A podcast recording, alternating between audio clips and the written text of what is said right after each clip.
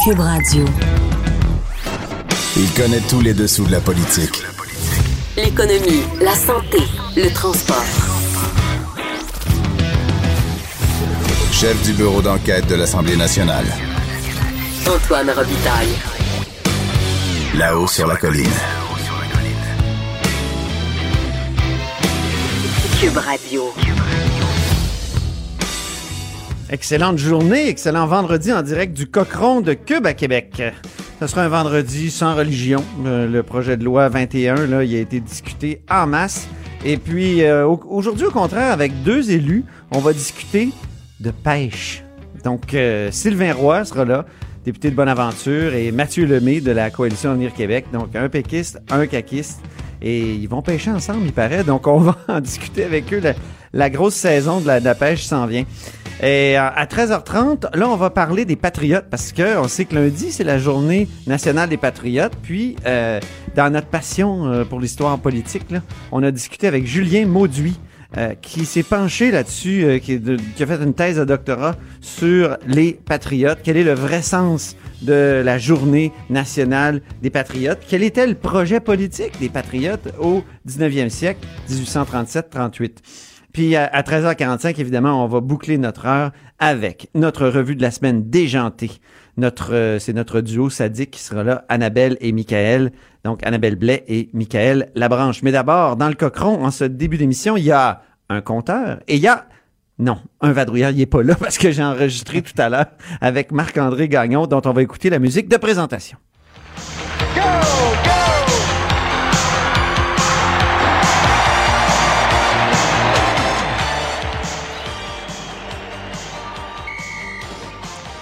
Donc, écoutons euh, l'entretien que j'ai fait avec euh, Marc-André Gagnon, qui est du Journal de Québec, correspondant parlementaire ici.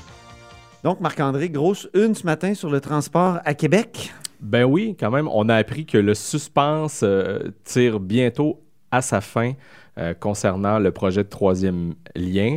En fait, peut-être pas complètement, mais les gens ont hâte de savoir depuis longtemps qu'est-ce que ce sera ce futur troisième lien autoroutier entre Québec et Lévis, à savoir est-ce que ce sera un pont, est-ce que ce sera un tunnel ou un pont-tunnel? Moi, je pense que depuis le départ, quand on parle de troisième lien, les gens ont vraiment en tête cette vidéo qu'avait fait, si je ne me trompe pas, la Chambre de commerce de Lévis en, collaboration avec euh, quelques partenaires il y a de cela quelques années, où ce qu'on voyait, c'était un tunnel hein, qui passait euh, dans le secteur des, euh, des, des chutes, au bout de l'autoroute euh, 40, des chutes Montmorency, à la pointe de l'île d'Orléans, puis qui sortait euh, dans l'est de Lévis. Donc, ce grand tunnel, je pense que c'est vraiment ça que les gens en tête, ont en tête, pardon.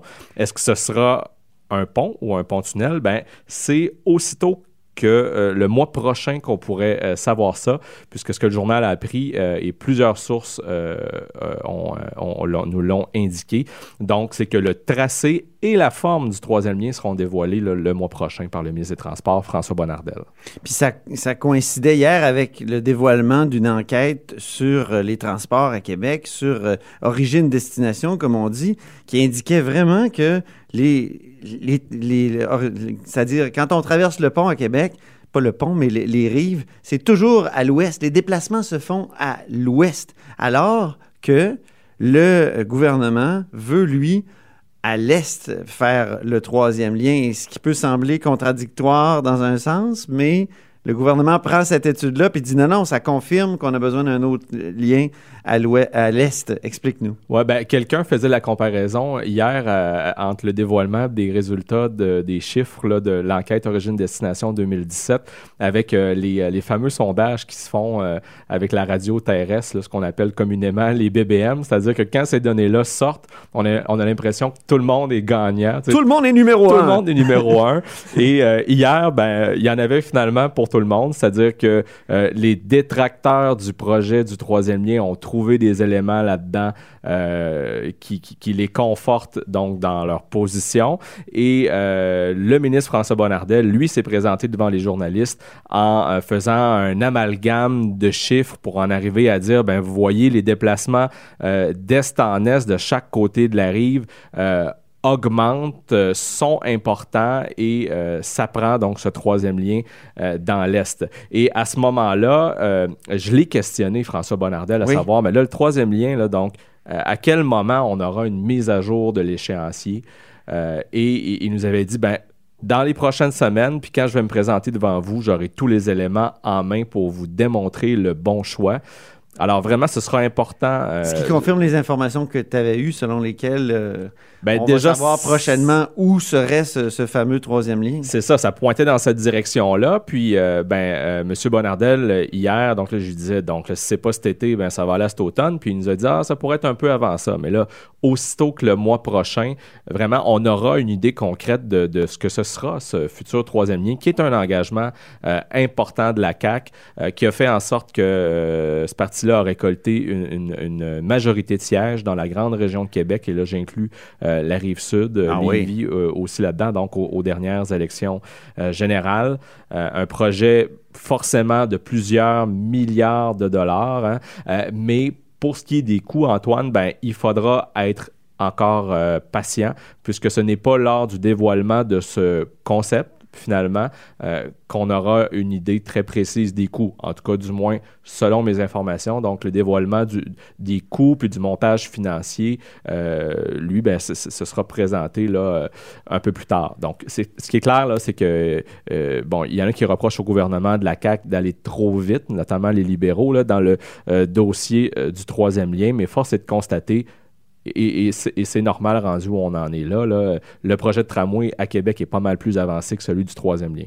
Donc, oui, oui, c'est ça, parce qu'on pourrait se dire, on pourrait avoir peur, ceux qui sont pour le, tramway, que l'un se fasse au détriment de l'autre et que l'un retarde l'autre. Euh, ben, il se fait beaucoup de politique hein, sur ces deux projets-là, hein. mais la réalité, c'est que euh, tant les libéraux, sous le précédent, euh, le précédent gouvernement, celui de Philippe Couillard, s'étaient engagés à faire les deux, c'est-à-dire et le projet de tramway et le projet de troisième lien. Puis la CAQ euh, c'est la même chose, quoi qu'on en dise. Il, y a, des sommes déjà importantes d'engager euh, et euh, tout permet de croire que les deux projets vont se faire. Après ça, bien évidemment, on peut faire de la politique sur les, les, bonnes ou mauvaises intentions de l'un ou l'autre. Est-ce que M. Legault préfère le projet de tramway au projet de troisième lien? Vous savez, en politique, c'est toujours toujours payant politiquement d'essayer d'opposer un projet versus un autre, une idée versus une autre. Mais dans ce cas-là, euh, quand on prend le temps de regarder vraiment les chiffres... Il y a pas eu une motion sur, sur les transports à Québec hier euh, à, euh, l'Assemblée? oui, ben, Québec solidaire a, tenté de, de, de, présenter différentes motions avec des amendements, mais bon, encore là, c'est de la politique et ça, ça, a été battu. Ça n'a pas été adopté, mais il ne faut pas voir, tu sais ce que c'est, des motions, il ne faut, faut, pas voir là-dedans non, mais ça force parfois les, chacun des acteurs à se positionner, à, dévoiler sa position, puis ça peut être révélateur. Ben, une motion, moi, qui m'avait beaucoup amusé. Oui. euh, je sais pas si tu te souviens, mais François Legault euh, avait été questionné par moi-même lors d'une conférence de presse. C'était avant les dernières élections euh, générales euh, sur, le pont, sur le pont de Québec. Euh, puis il avait pratiquement laissé entendre que le pont de Québec était tellement magané que ben ouais, il faudrait peut-être le penser à, ah, le détruire, à le démolir. Ah, ben. et, là finalement les partis d'opposition est arrivé avec une motion et la CAC s'était ralliée à, cette motion-là pour, donc protéger, protéger le, pont de Québec et s'assurer qu'il soit pas qu'il soit pas démoli. Donc dans ce cas-ci c'est une motion qui avait fonctionné parce que ça avait mis la CAQ dans l'embarras. Mais tout ça pour dire que le troisième lien, donc, euh, on, aura enfin une image, une idée de ce que ce sera dans un mois. Très bien. Ben, merci beaucoup, Marc-André Gagnon, correspondant parlementaire au Journal de Québec, Journal de Montréal. Et bonne fin de semaine. À suivre. Bon week-end à toi. Salut. Ben oui, c'est une excellente entrevue, ça, avec Marc-André Gagnon, n'est-ce pas? Mais là, en direct, on est de retour en direct et on parle à notre compteur, Jean-François Gibault.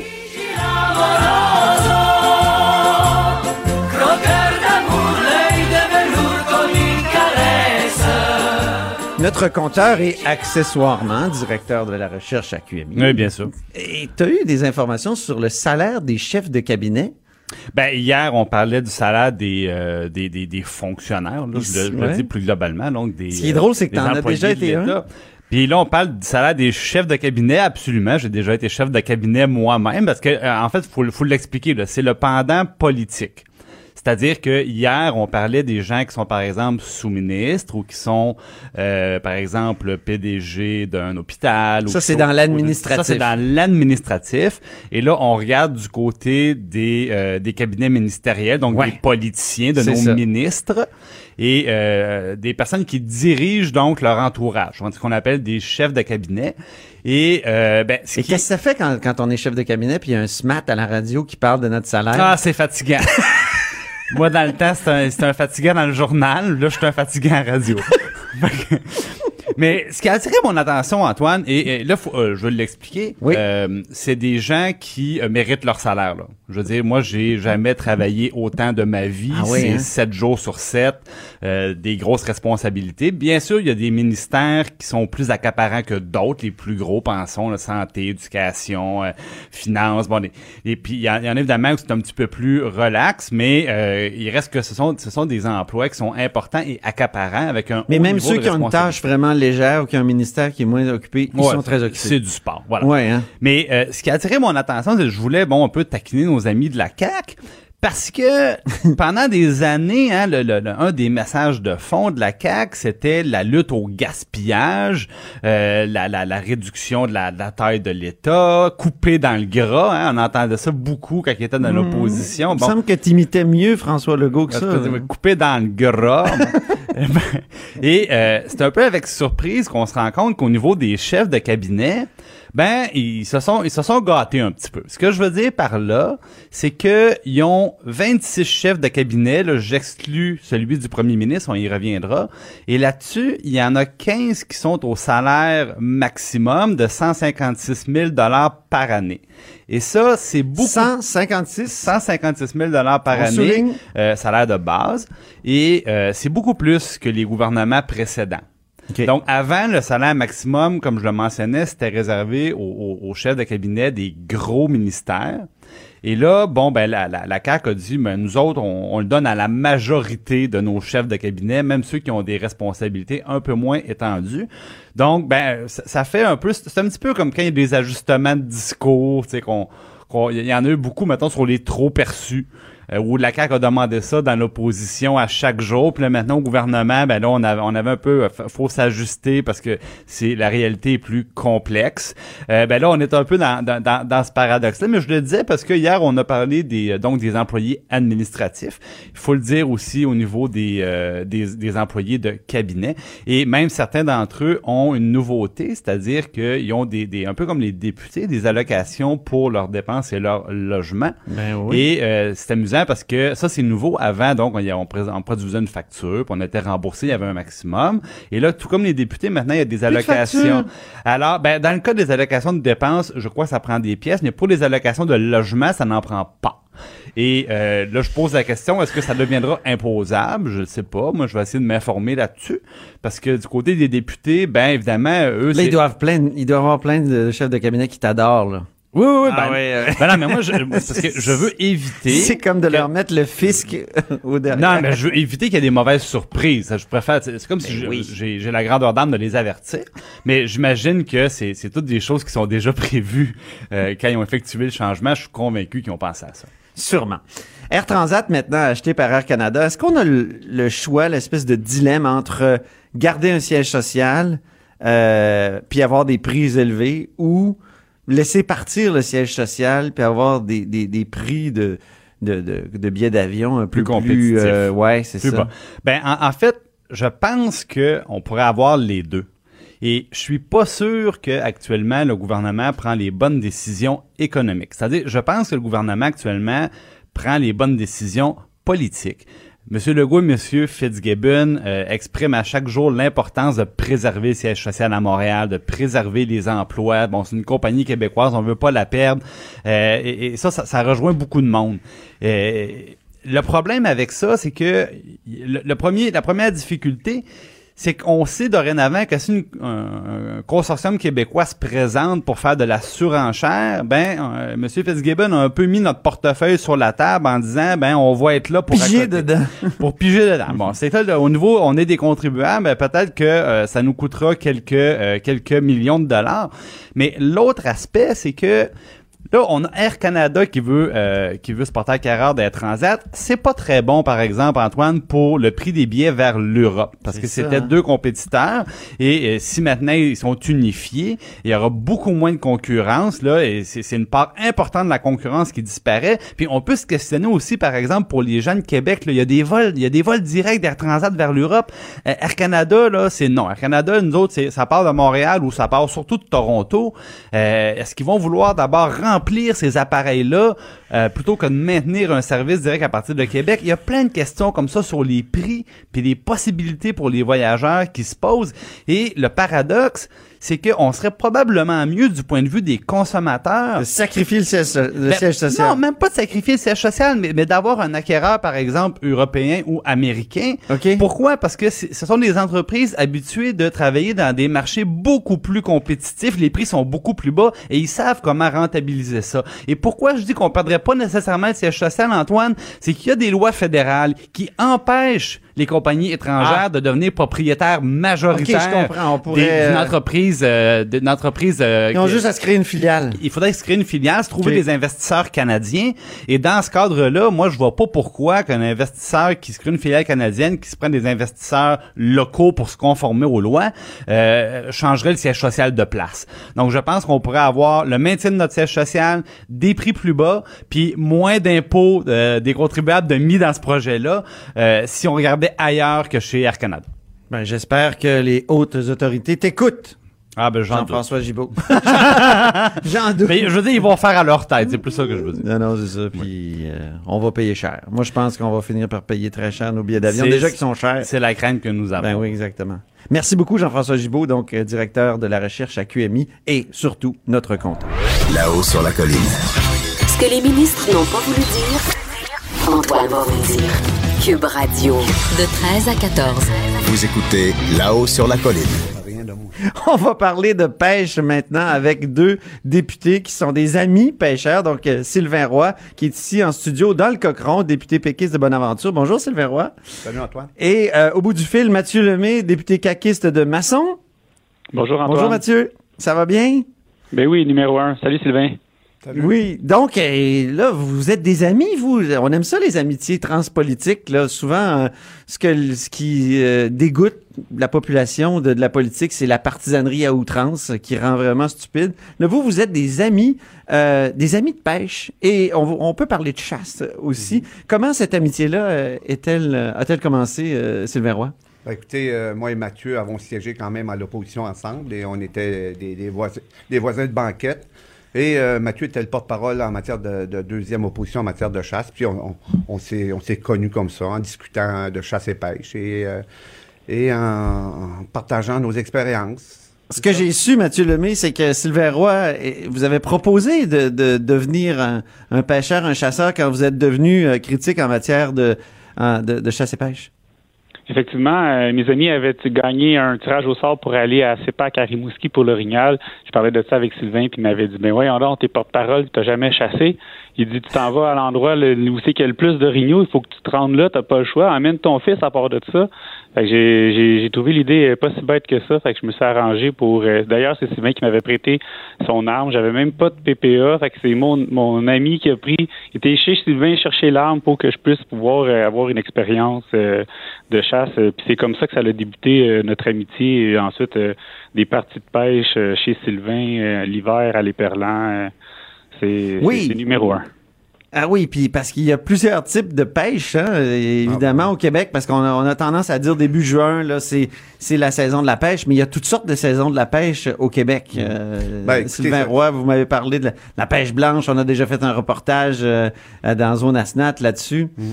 Ben, ça dépend où on demeure. Hein. Si on est euh, bon au lac Saint-Jean, dans ce coin-là, on fait de la pêche de, de, de lacs et de, de, rivières et de ruisseaux, etc. Mais quand on demeure sur le bord de la mer en Gaspésie, c'est un autre type de pêche. Nous, on a accès au bar euh, au macro, euh, bon, la truite de mer actuellement.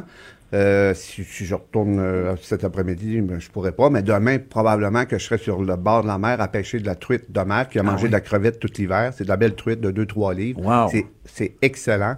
Et par la suite, on tombe à la pêche au macro sur les quais. Et euh, bon, Ça, vous m'avez dit tout à l'heure, on s'est croisés euh, au, Café du Parlement, puis vous m'avez dit que c'est c'est une des pêches les, les plus méconnues, mais les, les, les plus les meilleures. Euh, une, ben, une, semblier préférée. Ben écoutez, c'est parce que tu, tu en prends du macro, tu peux c'est quelque chose qui, qui, qui a le fort, là, et tu peux en prendre trois sur une même ligne, donc tu peux, c'est presque sortir un saumon de l'eau. Ah oui? Mais quand le banc est là, c'est aussi sportif. Ah oui, oui, c'est très sportif. Les gens vont sur les quais, et tu tires un hameçon spécial et tu tires ça à l'eau, puis quand le macro est là, ça mord. Mais c'est un poisson frais. Ah euh, le macro, tu, mais la spécificité du macro, il faut l'arranger tout de suite. L'éviscérer rapidement, avoir de l'eau. Euh, tu prends une chaudière, tu tires ça à la mer, tu ramasses de l'eau pour euh, pour pas qu'il périsse vite. Mais c'est un excellent poisson. Donc, écoutez, ça, c'est une sorte de pêche. Mais c'est sûr qu'on a la pêche au saumon, on a la pêche au bar rayé aussi, qui est, qui est, qui est, abondant. on, a, on a fait pression pour changer un peu les, modalités de pêche, mais là, on a droit à deux. Votre préféré, vous, Mathieu Lemay, en termes de pêche? Votre, votre, ben, poisson préféré? J'ai l'habitude d'aller à Bécomo avec des amis faire la pêche à la truite. Euh, cette année, euh, je pourrais pas participer à cette expédition-là parce que je me suis déjà engagé dans le grand défi Pierre Lavoie qui arrive en même temps. Ah oui. Non, avec mon fils, qu'est-ce que je pratique, c'est euh, la pêche à l'achigan et à la perche chaude parce que dans les Laurentides où mon père réside, ça s'appelle le lac Achigan. Donc assurément, on a énormément d'achigans et de perche chaude notamment. OK. Puis comment vous, vous vous êtes retrouvés dans des parties de pêche ensemble? Vous apprêtez comment vos poissons? Euh? Ben, euh, Mathieu est venu chez nous. Votre recette la pêche préférée, là? Je, vais vous expliquer ça. euh, Mathieu est venu chez nous, on est à la pêche à l'éperlan. Et je dois euh, faire une petite histoire de l'éperlan sur la banquise d'Escuminac. Ouais. nous, on a un mythe alimentaire qui dit que notre éperlan, premièrement, c'est la meilleure au monde. Hein. Tout le monde le sait. Mais je que quand il confirme. Ah, ah, Mathieu le confirme. Et son garçon aussi. Ah euh, oui? donc euh, même si c'est pas dans son comté, il confirme, c'est bon ça? les perlants, euh, nous notre, notre expérience nous dit et nous disait que si les perlants gèlent sur la glace, bon, tu sors de l'eau puis il gèle, il est meilleur. OK. Mais Boucard Diouf, oui. l'humoriste, a fait une enquête sur euh, océanographe lui-même. Oui, puis il était enseignant à l'université à l'UQAR. Oui, oui. Euh, et ce que Boucard a découvert, c'est que dans le processus de mortification par congélation du poisson, ouais. il y a une modification euh, de, moléculaire qui, qui euh, c'est comme si les perlants euh, produisaient un antigel. OK. Et cette cette chose-là sucre la chair et lui donne un petit goût d'amande. Donc, l'éperlant qui, qui meurt par processus de congélation devient sucré. Oh, bon. Et euh, quand pas besoin de grands ingrédients, on met ça dans le beurre. Ben, par la suite, euh, il y a, un, il y a un ingrédient secret qu'il ne faut pas oublier, là, exactement. Ah, Mathieu Lemay, on vous a pas compris. Qu'est-ce que vous avez dit? Il y a un ingrédient qu'il ne faut pas oublier, Sylvain vient de le mentionner, c'est l'huile de raisin de pépin. Là. Ah, expliquez-moi pourquoi. Ben, ça, ça vient juste renforcer euh, le goût, puis le petit goût d'amande sucré ressort avec cette huile-là. C'est particulier. Euh, ça s'explique pas. Ça, ça, se vit, ça se goûte. Puis euh, c'est bon. C'est une huile, si je ne me trompe, qui, euh, qui ne brûle pas à haut degré. Ça prend quelque ah, chose qui est capable d'atteindre une certaine température avant de se mettre à boucaner. Et comme du beurre, ça boucane rapidement. Donc, il faut avoir des huiles qui, qui est capable de monter en degré pour faire une bonne cuisson sans, sans qu'elle se brûle par la, la chaleur et la température. Là, il y a une affaire que vous allez m'expliquer. Quand on va en Gaspésie, on traverse, quand on roule en Gaspésie, on traverse rivière à saumon, par après rivière à mhm. saumon. C'est toujours écrit rivière à saumon.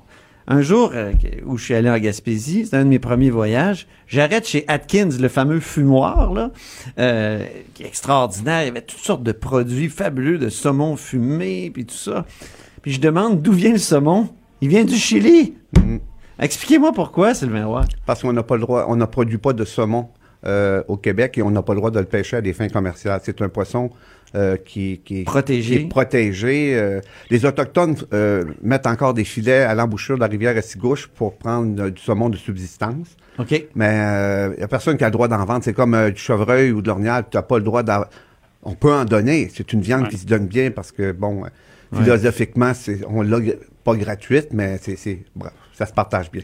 Mais on ne peut pas vendre de saumon au Québec. Et ça pourrait faire partie d'une réflexion collective sur la production en bassin du saumon. Ben oui. et du saumon produit par nous. Actuellement, là, avec la préoccupation pour l'effet de serre puis tout ça, pourquoi aller chercher le saumon au Chili pour le fumer en Gaspésie? C'est absurde. Ben écoutez, c'est les gens veulent en manger. Ouais. Et puis, non, non, je puis il y en a au Nouveau-Brunswick aussi. OK. On a au Chili, au Nouveau-Brunswick, mais c'est pas c'est pas exactement ce qu'il faut. Au niveau écologique, on repassera là.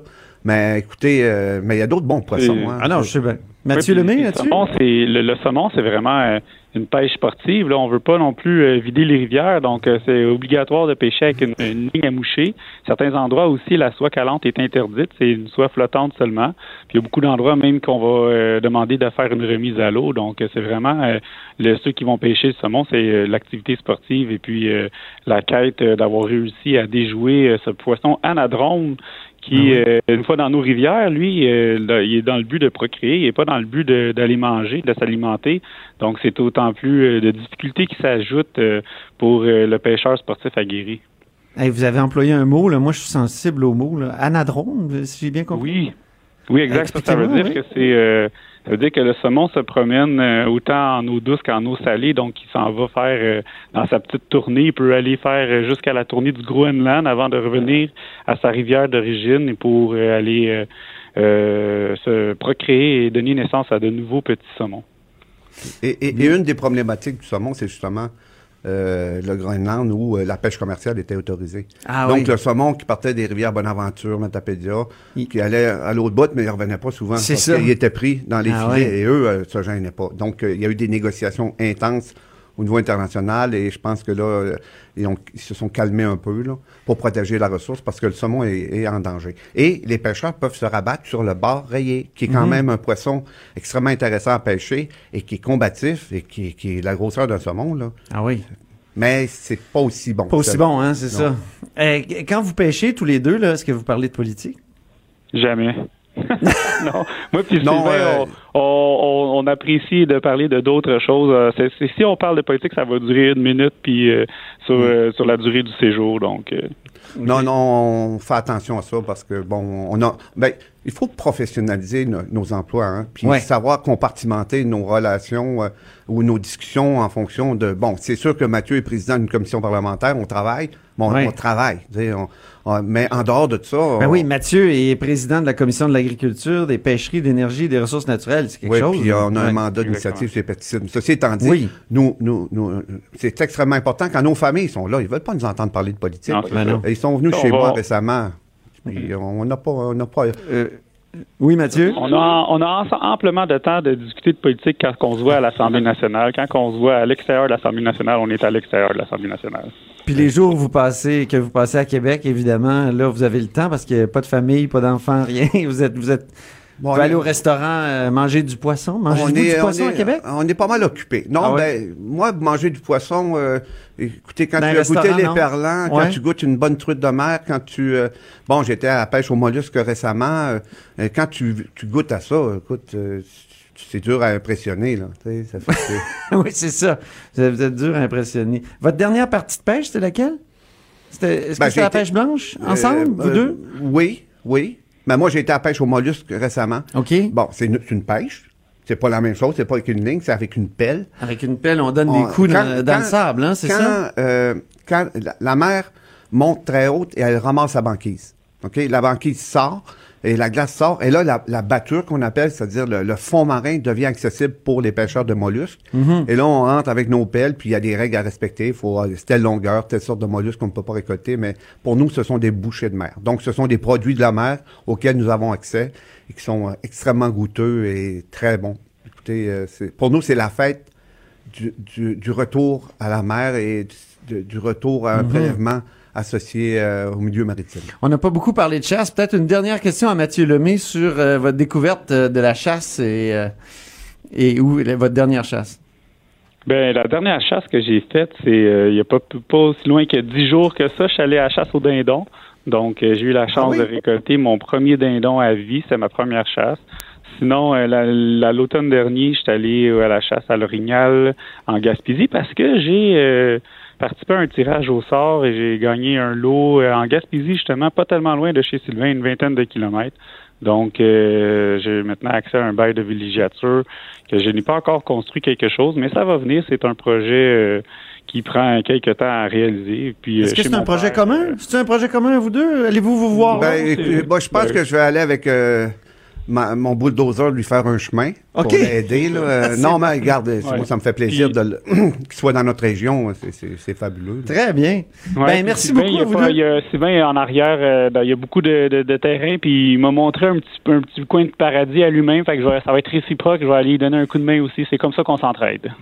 Bon, ben, vous nous avez donné le goût là, d'aller à la pêche à la Si tu veux venir bâtir un camp euh, chez nous et chez, euh, chez Mathieu, tu es le bienvenu. on va te montrer comment faire. Ça me tente. Sérieusement, là, ça me tente. Merci. Merci beaucoup à vous deux. Donc, Sylvain Roy, député péquiste de Bonaventure, euh, et Mathieu Lemay, député caquiste de Masson. À très bientôt. Merci. Salut, Mathieu. Bonne chasse, bonne pêche. Là-haut sur la colline. Une entrée privilégiée dans le Parlement. 13h, 14h. Cube Radio. Alors, au bout du fil, euh, il y a Julien Mauduit, qui est professeur à euh, McMaster University pour l'instant, qui est aussi détenteur d'un doctorat en histoire. Bonjour, M. Mauduit. Bonjour, M. Robitaille.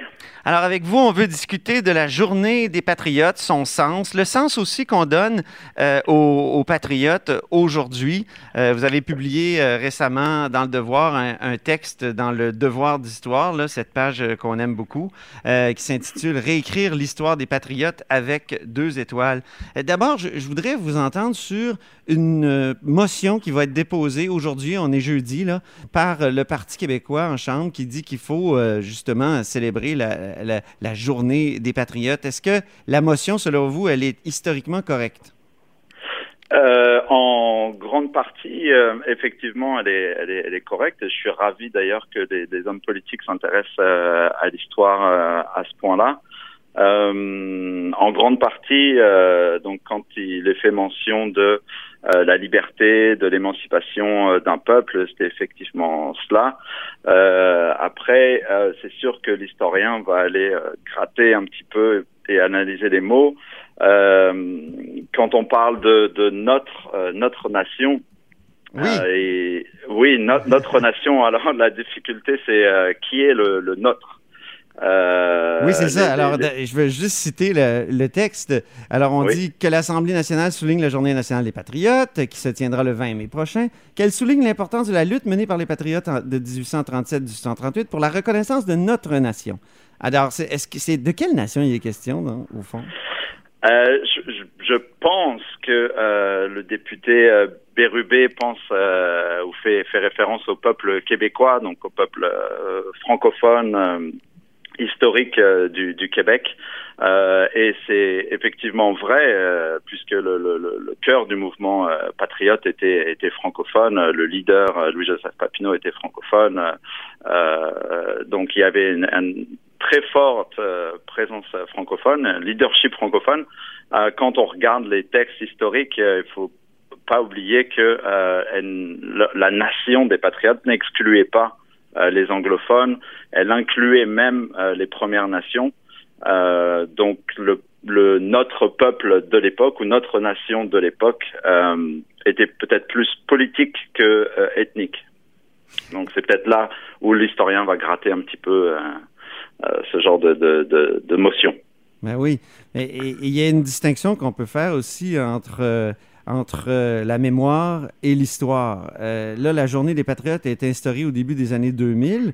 Euh, vous, là où vous êtes, la McMaster University en Ontario, c'est pas les, patriotes qu'on souligne. c'est pas les patriotes qu'on célèbre, oui.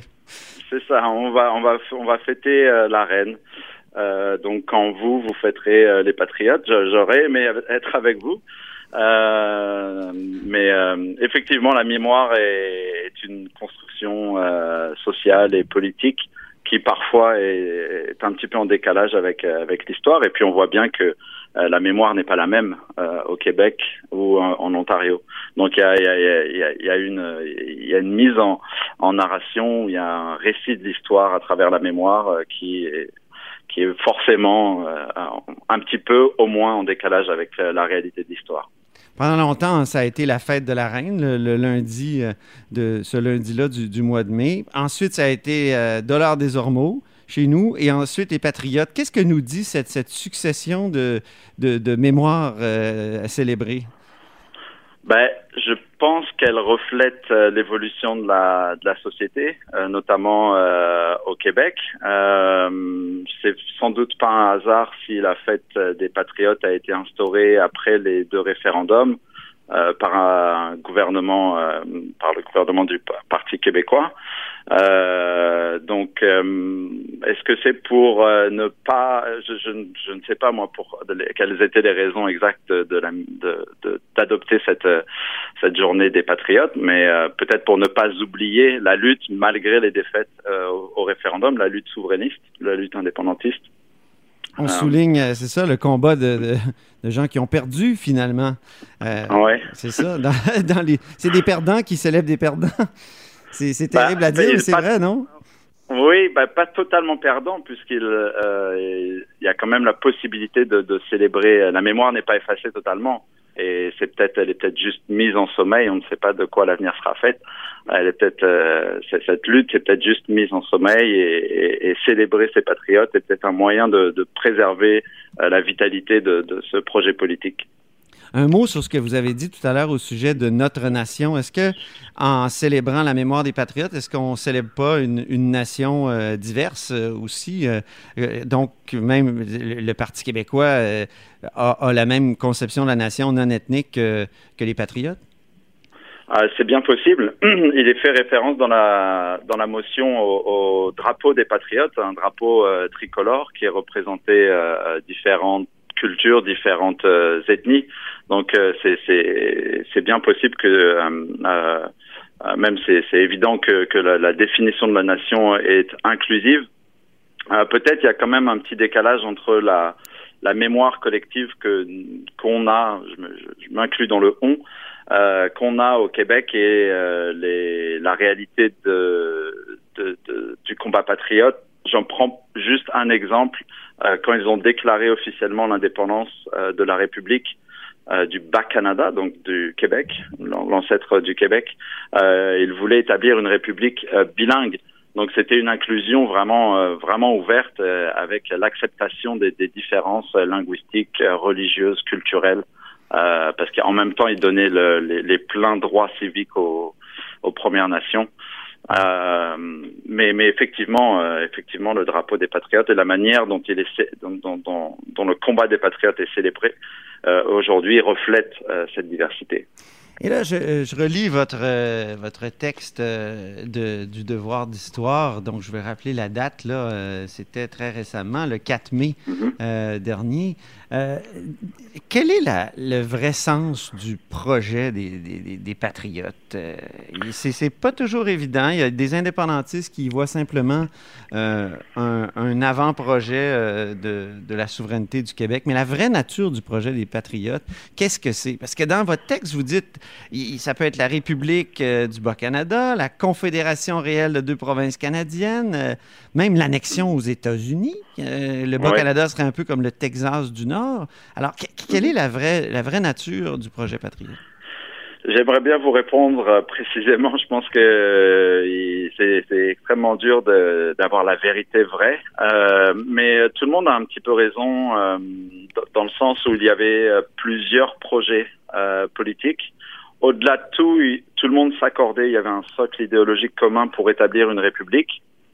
Mais après, on retrouve différents types de, de, de projets. Euh, et les contours précis de cette république n'étaient euh, n'étaient ne faisaient pas consensus euh, à l'époque. Donc oui, il y a eu certaines certains patriotes qui prônaient l'annexion aux États-Unis, surtout au début. Les États-Unis sont le gouvernement américain, le Congrès se sont opposés à la rébellion, ce qui a convaincu plusieurs patriotes de, de, de, de se projeter dans un, un, autre avenir et donc d'imaginer euh, une autre, euh, une autre un autre type de république. Attendez, ça, c'est euh, vraiment surprenant. Moi, j'ai toujours pensé, je m'y connais pas tellement, là, que les républicains du Sud étaient regardaient de façon plutôt sympathique une rébellion républicaine au Nord. Eh bien, on aurait pu le croire. Euh, et concrètement, des, des, milliers, alors des milliers de citoyens américains soutenaient, euh, soit par principe, soit physiquement, euh, parfois financièrement ou dans l'opinion publique, le combat des Canadiens. Mais il n'y a pas eu d'alliance idéologique qu'on aurait pu croire naturelle entre républicains. Euh, aux grandes dames de, de, de Louis-Joseph Papineau et des autres leaders qui n'ont pas compris euh, la position du gouvernement et du Congrès américain. Mais effectivement, il n'y a pas eu d'alliance idéologique entre républicains et les Américains, probablement pour des raisons euh, économiques, se sont non seulement alliés à la Grande-Bretagne, mais ont, ont activement collaboré à la répression du mouvement. C'est incroyable. c'est vraiment intéressant de voir ça. Oui. Ben, merci beaucoup. Écoutez, c'est tout le temps qu'on avait, Julien Mauduit. Merci euh, ah, beaucoup pour cette interview, puis on se reparle prochainement. Parfaitement. Merci beaucoup. Donc, c'était Julien Mauduit, professeur euh, à McMaster University et détenteur d'un doctorat en histoire de l'UQAM. Antoine Robitaille. Là-haut sur la colline. Et c'est l'heure de notre duo maudit, Annabelle et Michael. oh, j'allume les micros, pardon, tout le temps. Annabelle Blais, journaliste au bureau d'enquête et sainte patronne des chanteurs de karaoké, qui a le droit à sa chanson de présentation.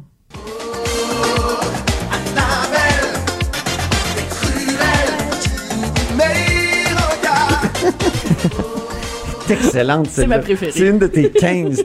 Alors, il y a Michael Labranche, lui, qui est producteur de contenu euh, numérique à QMI, et c'est l'âme de la zone Asnat aussi qui a le droit à une nouvelle chanson de présentation. Oh. Se poser, se battre sur la branche, un oiseau. un oiseau. J'aime ça. Donc, oui, c'est très bien. Donc, on fait euh, une revue de la semaine en chanson avec Annabelle Blais et aussi en extrait sonore avec Michael Labranche. Alors, euh, le petit pot de Christian Dubé. Ben oui, le président du Conseil du Trésor. On dit souvent que les politiciens tournent autour du pot, mais cette semaine, il y a deux politiciens qui ont parlé avec des pots. Oh. Donc, Catherine Dorion, euh, qui a fait tant parler à cause de sa vidéo, qui était dans l'autobus, ensuite elle était à l'arrêt d'autobus, puis là, elle avait des petits pots avec les, les, drapeaux de la ville de Québec, de Québec et du Canada pour expliquer le financement du futur tramway. Et Christian Dubé a trouvé cette idée-là euh, assez incroyable. Donc, il a amené un pot maçon en chambre et il a essayé d'expliquer sa, version avec un pot maçon. On peut l'entendre. C'est que le petit pot maçon que vous avez mis dans votre vidéo, il n'y avait pas de couvercle. L'argent est là. On n'est pas capable d'ouvrir le pot. J'ai essayé toute la nuit. J'ai essayé toute la nuit d'ouvrir votre petit pot. Hey! C'est quoi le de crise de niaisage de on n'est pas capable d'ouvrir le pot. Et voilà. les, deux sacres après le pot. Ben oui, c'est ça. Pas capable d'ouvrir, pas capable d'ouvrir. Et Annabelle a une chanson pour souligner ce pot. Ben exactement, parce que là, on, essaie, Michael et moi, de, se renvoyer un peu la balle, donc d'avoir des chansons qui sont en lien. Mais c'est presque le combat des chansons et des clips. Oh, tout à fait. Hommage à Paul Sarrazin. Euh, mais euh, c'était pas facile. Les chansons sur les petits pots, je suis tombée euh, sur YouTube sur plein de chansons de, de, petits pots pour enfants. Ah, c'était des comptines pour apprendre aux enfants à les faire pipi.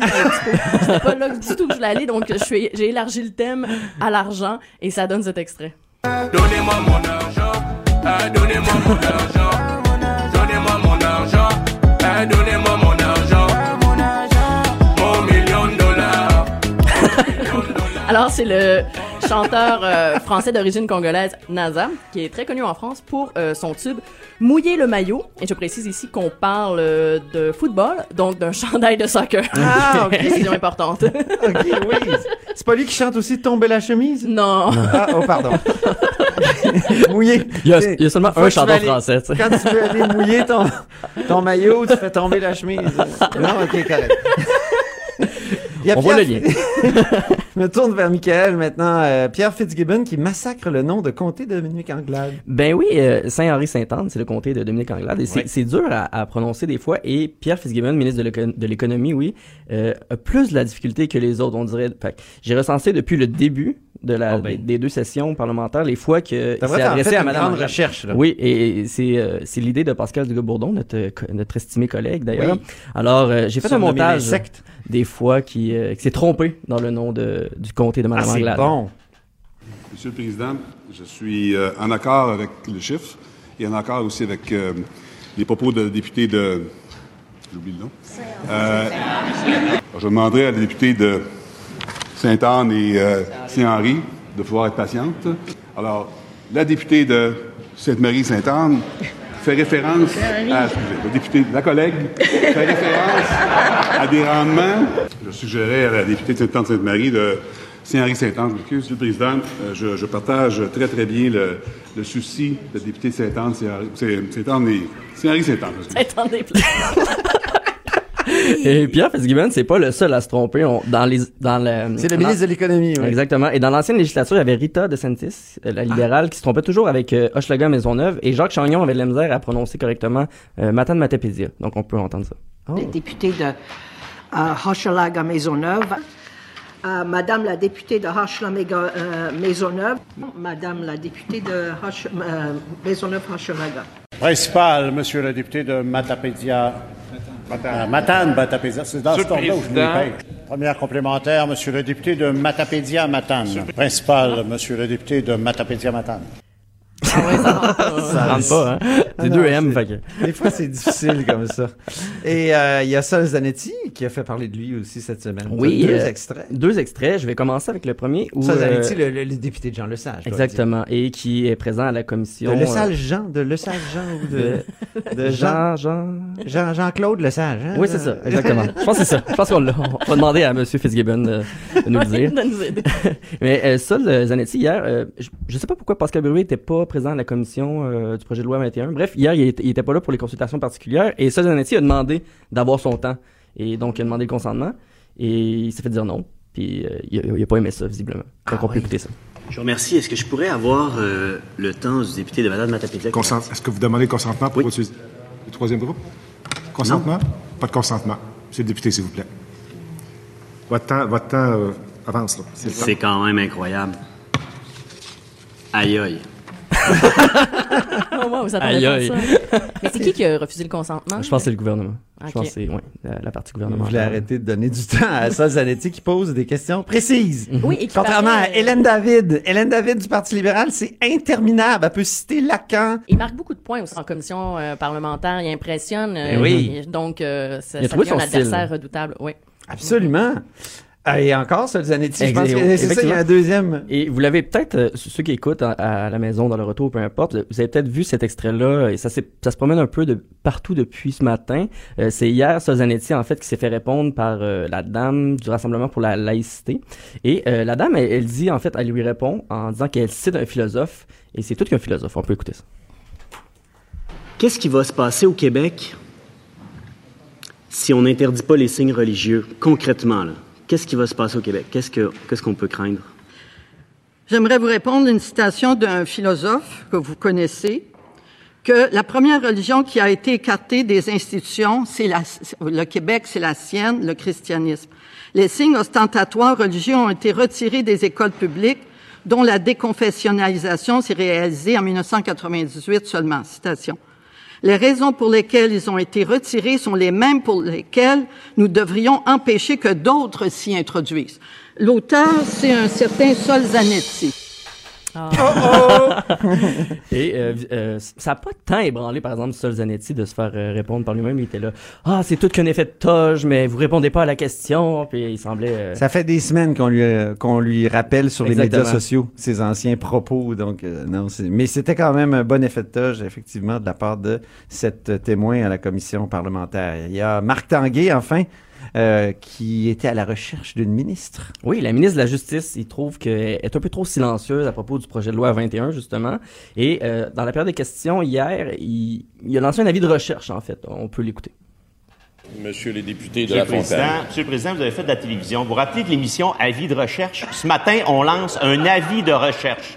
Où est la ministre de la Justice? Première conseillère du gouvernement, notamment en matière de droits et libertés. Notre charte québécoise, elle doit déconseiller ce gouvernement-là, Monsieur le Président, d'appliquer la clause dérogatoire et tout ça sous menace du baillon. Aujourd'hui, et en plus, qui plus est, tous s'entendent qu'il y aura quoi, Monsieur le Président? Ceux qui sont pour, ceux qui sont contre, de nombreuses contestations judiciaires. Avis de recherche. Où est la ministre? Oh, et, c'est clair, hein? et le whip euh, du gouvernement, Éric Lefebvre, a répondu euh, à notre article sur Twitter. Il a pris une photo de Sonia Lebel, la ministre de la Justice. Il dit, elle est bien là. Finalement, elle est au Salon Bleu. Mais elle ne répond pas à la question sur le projet de loi 21 sur la laïcité. Jamais. Annabelle, ça t'a Ça m'a- inspiré? ben, autant la première chanson avec les petits pots, j'ai eu de la difficulté, mais là, je dois dire que là-dessus, euh, dès que j'ai entendu l'extrait, euh, j'ai tout de suite pensé à cette chanson. Puis je- j'étais vraiment contente parce que ça faisait longtemps que je l'ai entendue. Fait que je suis contente de vous la faire entendre. Ben, on va être content aussi. Oh!